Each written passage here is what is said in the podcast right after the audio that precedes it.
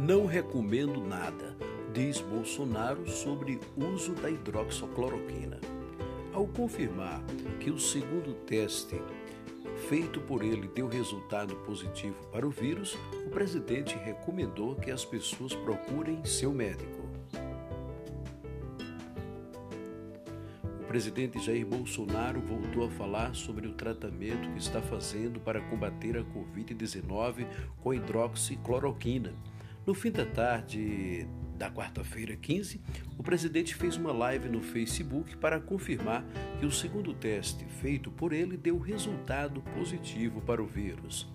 Apesar de defender em outras ocasiões o uso do medicamento e dizer que a droga estava trazendo bons resultados, Bolsonaro afirmou que não recomenda nada às pessoas. Recomendo que você procure seu médico, disse.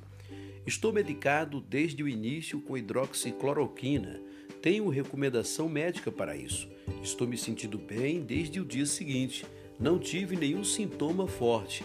Uma febre pequena na segunda-feira, retrasada, de 38 graus, um pouco de cansaço e dores musculares, acrescentou.